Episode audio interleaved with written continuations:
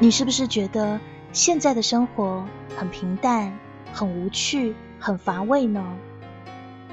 我们每个人或多或少都经历过一些风浪。年少时的我们渴望冒险，渴望流浪，可是到最后却都成了归乡的人。于是我们似乎明白了一个道理：平淡才是生活的真谛。大风大浪、风风雨雨，那是电影里的情节，并不适合现实中的平凡人。